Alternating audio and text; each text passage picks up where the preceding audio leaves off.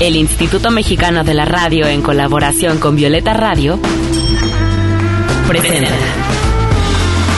Voces en Resistencia con Julia Dixon.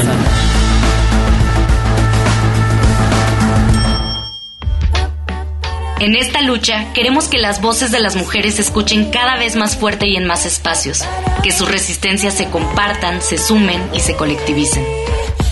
Esto es Voces en Resistencia, cuarta temporada. Los trastornos de la conducta alimentaria, además de ser un tema de salud, representan un asunto político. ¿Pero por qué político? Porque el culto a la delgadez es producto de dos sistemas de poder que violentan los cuerpos, los placeres y los deseos de las niñas, adolescentes y mujeres. ¿Cuáles son estos sistemas? El patriarcal y el capitalista. Por lo tanto, como los TSA representan un asunto político, tenemos que entender que nos rebasa como individuos. Pensemos que además de apoyarnos en profesionales de la salud, en nuestra familia y en nuestras amigas, podemos encontrar más herramientas de sanación en el feminismo, en la lucha colectiva por la defensa de nuestros cuidados, nuestros derechos y nuestros deseos. ¿Cuántas veces han escuchado a otras mujeres decir, el feminismo me salvó la vida?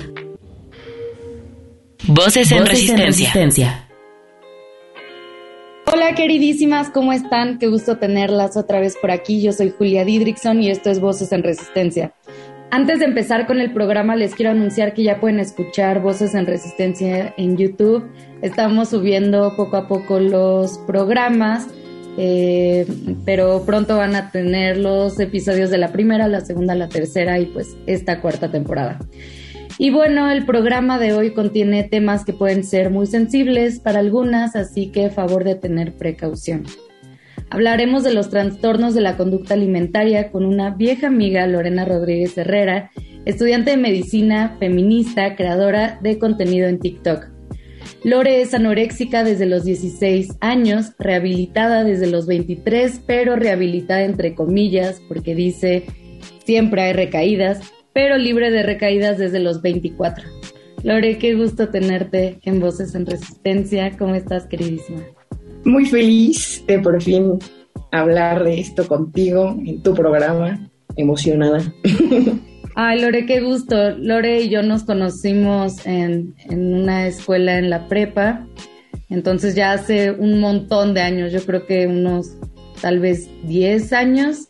Y pues también ya habíamos hecho un live sobre este tema y pues me encantaría que también nos compartieras pues toda tu experiencia, tu conocimiento, tus saberes aquí, ahora en Voces en Resistencia. Cuéntanos, Lore, ¿cuáles son los trastornos de la conducta alimentaria? Y si estás de acuerdo, ¿nos cuentas cuáles presentaste tú en la adolescencia? Pues mira, existen más aparte de bulimia y anorexia, ¿no? Primero, Creo que hay que saber diferenciar entre bulimia y anorexia. Anorexia nerviosa es cuando uno decide dejar de comer con la intención quizás de bajar de peso o mejorar el cuerpo o la apariencia del cuerpo. Y bulimia ya es cuando existe algo llamado atracón y luego la purga, que puede ser vómito, eh, incluso ejercicio excesivo, eh, laxantes, uso de medicamentos, cosas por el estilo, cosas con tal de compensar lo que ya te comiste. Existe también la vigorexia y también el trastorno de atracón, por atracón, este es donde no podemos parar de comer, literalmente. Hay otro que es la ortorexia, que es la necesidad de comer extremadamente sano, contar absolutamente todas las calorías. Y bueno, dentro de estos trastornos, eh, la mayoría o en casi todos los casos se da algo que es la dismorfia. La dismorfia es la incapacidad de vernos a nosotros mismos como nos vemos. Es decir, ejemplo, mm, a mí de chiquita me dijeron que tenía las orejas gigantes. Entonces toda mi vida yo me voy a ver las orejas gigantes me voy a operar las orejas, me las voy a hacer chiquitas, pero yo las voy a seguir viendo gigantes. Es lo mismo que pasa con la anorexia la bulimia, todos estos trastornos de me sigo viendo gorda, aunque la paciente ya pese 40 kilos, 30 kilos, ya esté, o sea, caquéxica que es literalmente en los huesos. Y bueno, yo eh, tuve, bueno, no tengo, porque esto lamentablemente es para toda la vida, eh, es controlable, pero es para toda la vida. Tengo anorexia nerviosa de tipo purgativa, es decir, dentro de la anorexia hay dos ramas, la purgativa y la restrictiva. La restrictiva es no como absolutamente nada y la purgativa es si llego a comer, hago, tengo una conducta compensatoria para eliminar esto, que es vomitar, laxantes, medicamentos, ejercicio en extremo, etc. Gracias por compartirnos eso, Lore. Eh, revisando tu propia historia de vida, ¿qué fue lo que crees que haya detonado estos TCAs? Híjole, creo que desde mi familia hasta lo que vivía en la escuela, lo que vivía, pues básicamente en todos lados, ¿no? No solamente la publicidad de ver mujeres súper ultra mega flacas, porque ahorita está de moda y aprobado el body positive y que tengas curvas y que tengas lonjitas y que tengas vello. Antes yo por tener estrías me decían, pues de qué, importa que eres flaca si tienes estrías, ¿no? O pesando 50 kilos me decían, ay, tú sigues teniendo lonja, o sea, mido unos 70, 50 kilos es muy poco. pero creo que, creo que fue absolutamente todo, pero más lo que llegué a vivir en mi casa. Los comentarios que quizás no los hacen con maldad o con ganas de herir, pero el que tu mamá te diga, ay, te vas a poner eso, o que te digan, ay, por ejemplo, mi prima me decía globo inflado, o marranito, o, por ejemplo en la escuela que me dijeran cuántos kilos invernos, o el ay, no puedes ser fresa porque eres gorda, y luego no puedes ser emo porque eres gorda. Ese tipo de comentarios creo que es lo que más te afecta, porque al final era una niña, ¿no? Yo tenía nueve años cuando todo empezó y una niña de nueve años no tiene por qué preocuparse por su peso. E incluso llegué a ir con una nutrióloga y fue como de, no, señora, su hija está obesa, tienen que bajar 10 kilos. Y yo de frente así como de, no manches, ¿no? o sea, yo venía aquí porque me dolía mi estómago y ahora ya me dijeron que soy obesa. Así como que es absolutamente todo el sistema, no sé, los comentarios, la mentalidad de la gente, el que no pensamos en que quizás un comentario que tu mamá te puede decir con cariño, en realidad te está hiriendo, pues ahora sí que para siempre, ¿no? Sí, como adultos a veces no vemos que ciertas palabras, ciertas frases se pueden convertir en heridas que vamos a tener que cargar durante muchísimo tiempo, durante toda nuestra vida. ¿no? Entonces a mí me gusta estos nuevos planteamientos que nos estamos haciendo como sociedad, donde decimos no se habla del cuerpo de nadie, ni bien ni mal, simplemente no se habla.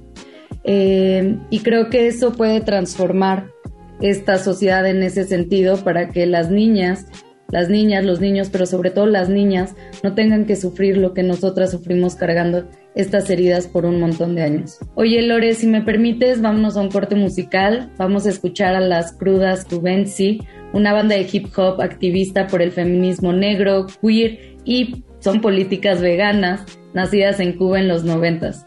Escuchemos esto que se llama Poderoses, pues de las Crudas Cubensi. Estás escuchando Voces, en resistencia. Voces que resisten también desde la música. Voces en resistencia. Dale que tú sí suena powerful. All of us together and powerful. Empoderándote.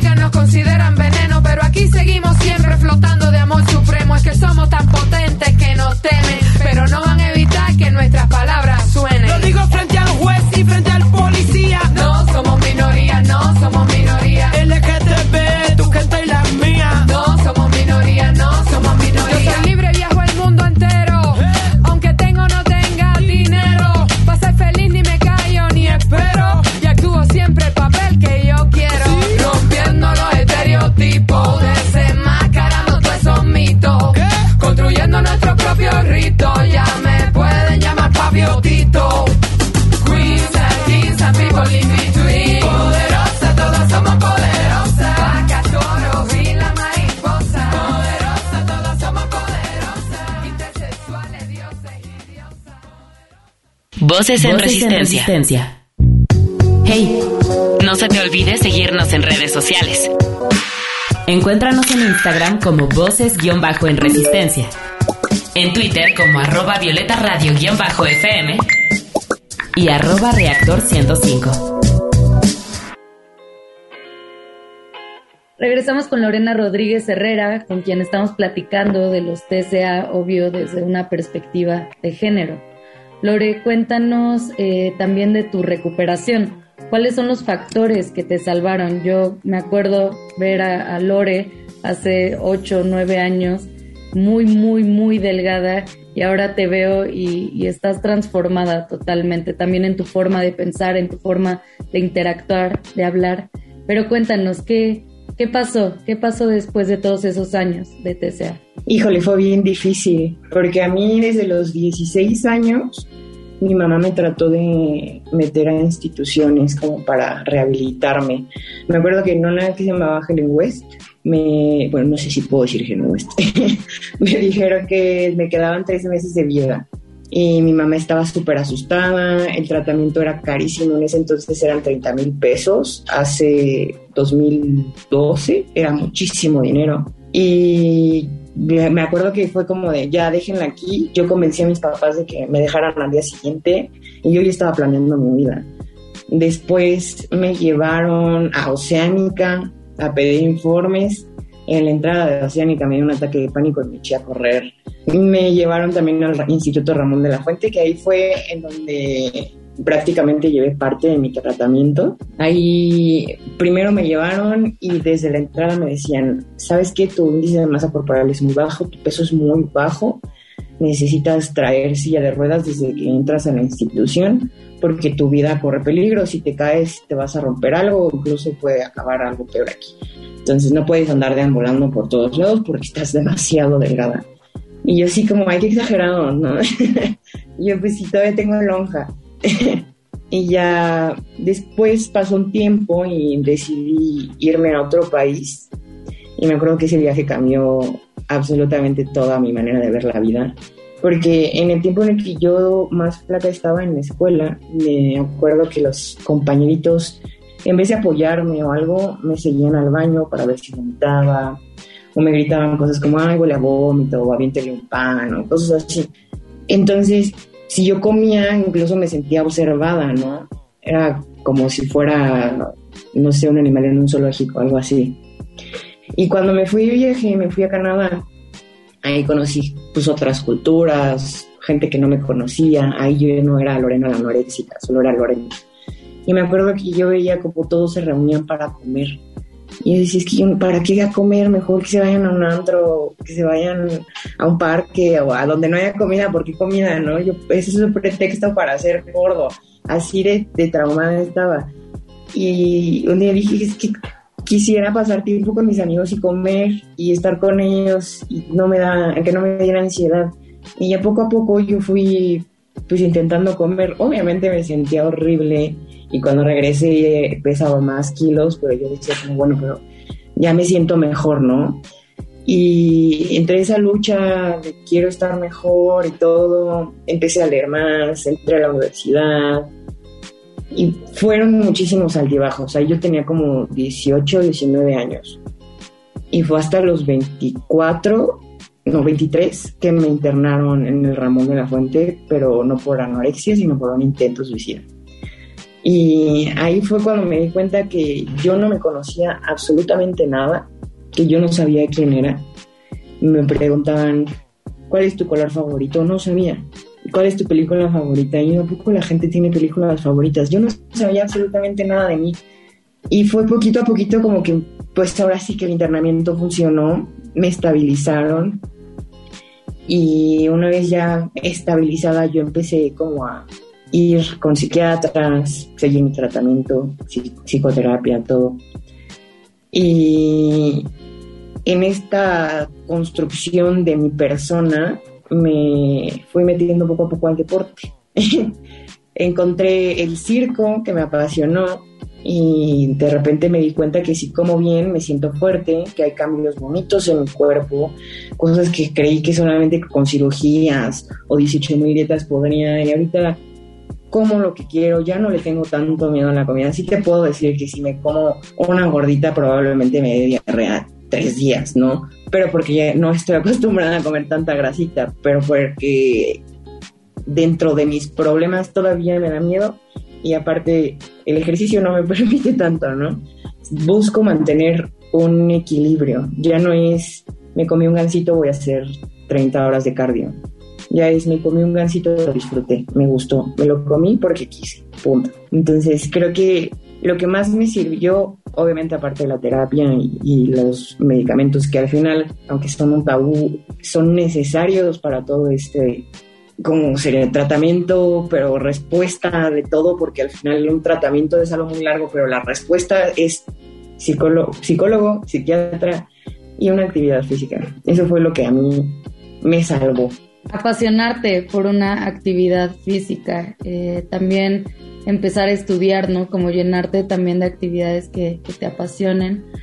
Oye, em, a mí me, interesa saber esto que mencionaste al principio, que no se, no se quita, o sea, los TCA no, no se curan, se pueden controlar, pero no se quitan. Y eso me hace pensar en, en mi abuela, mi abuela materna, que murió siendo anoréxica, ¿no? O sea, tenía, o sea, era ya, pues, no sé, unos setenta y tantos años y murió siendo anoréxica. Tampoco hay edad, ¿verdad? O sea, puede ser que a los 40 años una pueda empezar a desarrollar algún TCA, ¿eso es posible? Sí, a cualquier edad, cualquier género, desde los 8 o 6 años. Yo me acuerdo que en uno de los centros a los que fui, había una niña de seis años que no comía y ella te dice estoy gorda y era como, o sea, yo tenía 16, la veía y tú no tendrías por qué estar aquí, o sea, ¿cómo? Pero sí, también, de hecho hay una actriz, Consuelo Duval, creo, la de la familia Peluche, ella, ella presentó anorexia ya en una edad, desconozco su edad, pero ya, ya no era una adolescente, pues, es a toda edad y si no, no se cura, sería magnífico que dijeran, no, pues sabes que te doy esta pastilla, tómatela un mes y ya se quitó, ¿no? No se controla. Y creo que parte del tratamiento es entender la enfermedad, no solamente, ah, tengo esto, ya me etiqueté y veo videos en TikTok de cómo es una persona con tal y empiezo a tener esas actitudes, ¿no? O sea, hay que entender que la patología varía en cada persona, se presenta con diferentes intensidades, se presenta con diferentes variantes, pero entenderla es controlarla, saber detectar cuando, oye, sabes que estoy teniendo una recaída o sea, yo misma a veces me doy cuenta como, no sé, no fue entrenar tal día, me comí un pastel y me siento culpable, digo, no, no tendría por qué sentirme culpable, ¿no? Lo ignoro. y de repente no me dio hambre en todo ese día. Y ahí es cuando dices, ah, estoy teniendo una conducta compensatoria, ¿no? Poquito rojo. O no sé, me llegaba a pasar que con el implante, que el subdérmico, se empezó como a vencer su tiempo de vida y yo empecé a retener líquido porque otra vez estaba menstruando. Y no me quedaban bien mis pantalones y yo estaba como, no me dio hambre. Y de repente llegaba del hospital, me dormía y despertaba ya hasta el día siguiente, no sé, así. Y era como, ahí son alarmas de que ya estoy quizás por tener una recaída, más no que la tenga. Ya cuando las he tenido, yo sí pues con mi red de apoyo, ¿no? Mamá, mejor amiga, papá, ¿sabes qué? Estoy haciendo esto, está pasando esto, necesito ayuda. Y ya voy, incluso voy a urgencias San Ramón de la Fuente y ahí es como cita abierta cuando lo necesites. Gracias por compartirlo, Lore. Pues sí, supongo que, que debe ser pues una lucha constante pero también mucha convicción, ¿no? A través de pues toda la mejoría que ves en tu cuerpo, en tu vida, y entonces pues eso también es la fuerza.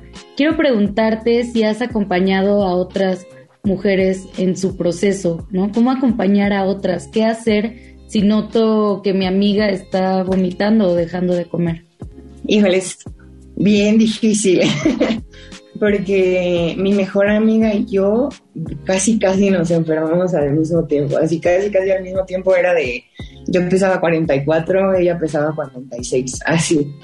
Y actualmente ella ya está en ejercicio y todo, pero sí hay veces en donde yo la noto y le digo, oye, yo sé que tú no me lo vas a decir como abiertamente de, ay, mira, sí, la verdad es que no estoy comiendo, pero quiero que sepas que si estás teniendo una recaída, pues hablarlo conmigo, porque te entiendo, no te voy a juzgar ni te voy a decir comete una guajolota en este momento. O sea, voy a tratar de apoyarte y ver cómo poder cambiar eso que te molesta, ¿no?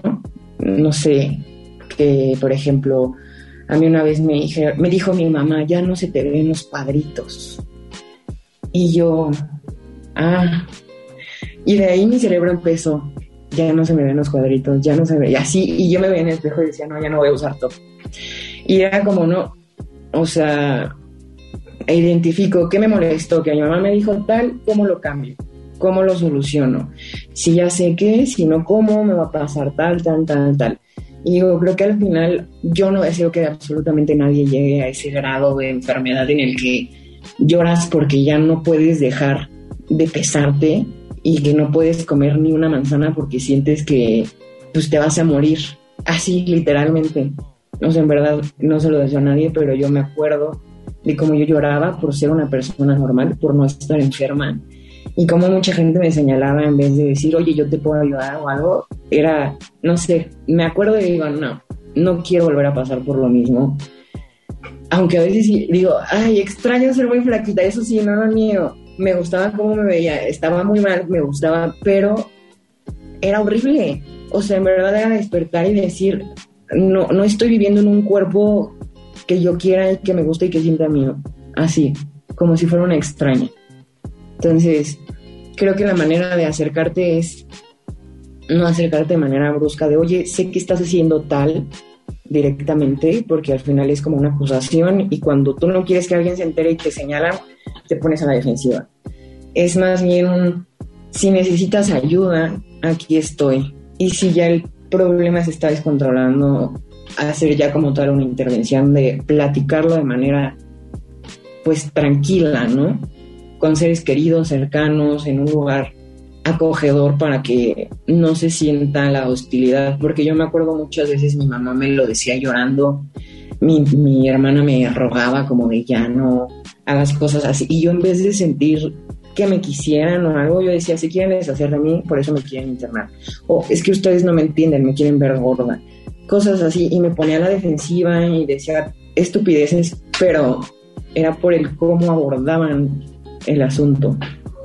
Qué bueno que nos estés dando esos tips porque creo que todas las personas tenemos que tenerlos cerca por el simple hecho de que seguramente todas tenemos alguien a nuestra a nuestro lado que está sufriendo eh, pues un TCA. Así que sí, es importante estar informadas, ¿no? Para poder acompañar a nuestras compas, acompañar a otras mujeres, incluso otros hombres que, que estén padeciendo esto. Oye, se nos está acabando el tiempo, pero quisiera pedirte, ya para terminar, si, si tuvieras a, a la Lore, ya sé que es muy cliché, pero es que a mí me mueven estas cosas. Si tuvieras a la Lore de 16 años, ¿qué, qué mensaje le dirías? Uy, le diría, Lorena, eres perfecta tal y como eres. No te hace falta nada eres bonita, eres la mujer más bonita del mundo, que tú siempre has deseado eso. Y no necesitas llenar las expectativas de nadie, porque eres tú contra el mundo. Naciste contigo misma y este cuerpo es tu casa. Así que quiere. Ay, Lore, pues abrazamos mucho a la Lore adolescente y, ahí sí está acompañada de la Julia adolescente también de 16 años que tenía mil pedos en la cabeza, pues que se apapachen entre ellas eh, y pues nosotras vamos a seguir luchando, Lore, querida amiga, por, por un mundo mejor para nosotras. Te agradezco muchísimo que hayas estado aquí, que nos hayas compartido. Te agradezco también tu lucha, tu lucha personal, tu lucha social te quiero mucho y te abrazo mucho, Lore. Gracias por invitarme, yo también te quiero muchísimo. Voces en, resistencia. Y bueno, espero este episodio haya sido un abrazo para algunas y una fuerza para otras, para seguir luchando en contra del dolor sistémico que representan las mujeres los TCA. Gracias a todas por acompañarnos una ocasión más. Gracias a Lucía Bernal, a Yazbek Leal y a Diego Velázquez por el gran trabajo en equipo que hacemos semana tras semana para traerles a ustedes este programa. Yo soy Julia Didrickson, pueden encontrarme en cualquier red social como Julia Didri. Besos y hasta pronto.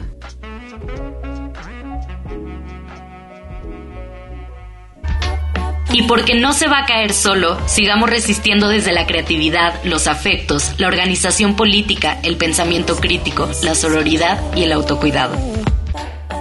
Hasta la próxima.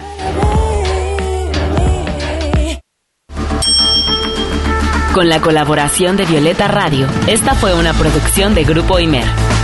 Somos Radio Pública.